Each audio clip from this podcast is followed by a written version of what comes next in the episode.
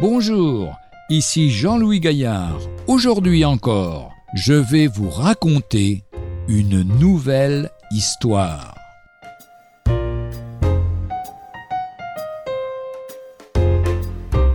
Comment ai-je succombé à la tentation? Après plusieurs mois d'instruction concernant les différentes fonctions d'infirmier militaire, les cours se terminaient par un grand examen général où les meilleurs seraient récompensés en grade militaire. Le jour des épreuves, nous étions tous dans le même endroit, avec un seul chef surveillant militaire. Il nous posait les questions et nous devions répondre par écrit. Mais quelque chose d'inattendu et d'anormal se produisit sous mes yeux. Beaucoup de mes camarades se mirent à tricher. Ils sortaient de leurs sacs cahiers et livres et répondaient ainsi aux questions posées sans que notre surveillant ne réagisse.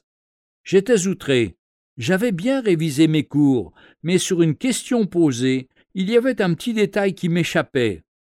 Devant cette marée de tricherie, je me laissais entraîner sur ce point, et, ouvrant quelques secondes mon cahier, je volais le détail dont j'avais besoin.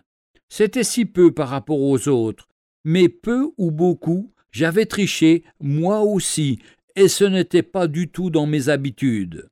Alors ma conscience, qui n'était pas élastique, Dieu merci, me tourmenta avec raison, jusqu'à ce que j'aille trouver notre chef pour lui avouer ma faute. Sa surprise et son étonnement fut telle qu'il en resta un moment muet, comme une carpe, tandis que le repentant retrouvait la paix qui vaut plus que tout. L'apôtre Pierre ne disait-il pas lui-même Ce qui fait notre gloire, c'est le témoignage de notre conscience. 2 Corinthiens chapitre 1 verset 12. Celui qui cache ses transgressions ne prospère point, mais celui qui les évoque et les délaisse obtient miséricorde. Proverbe 28.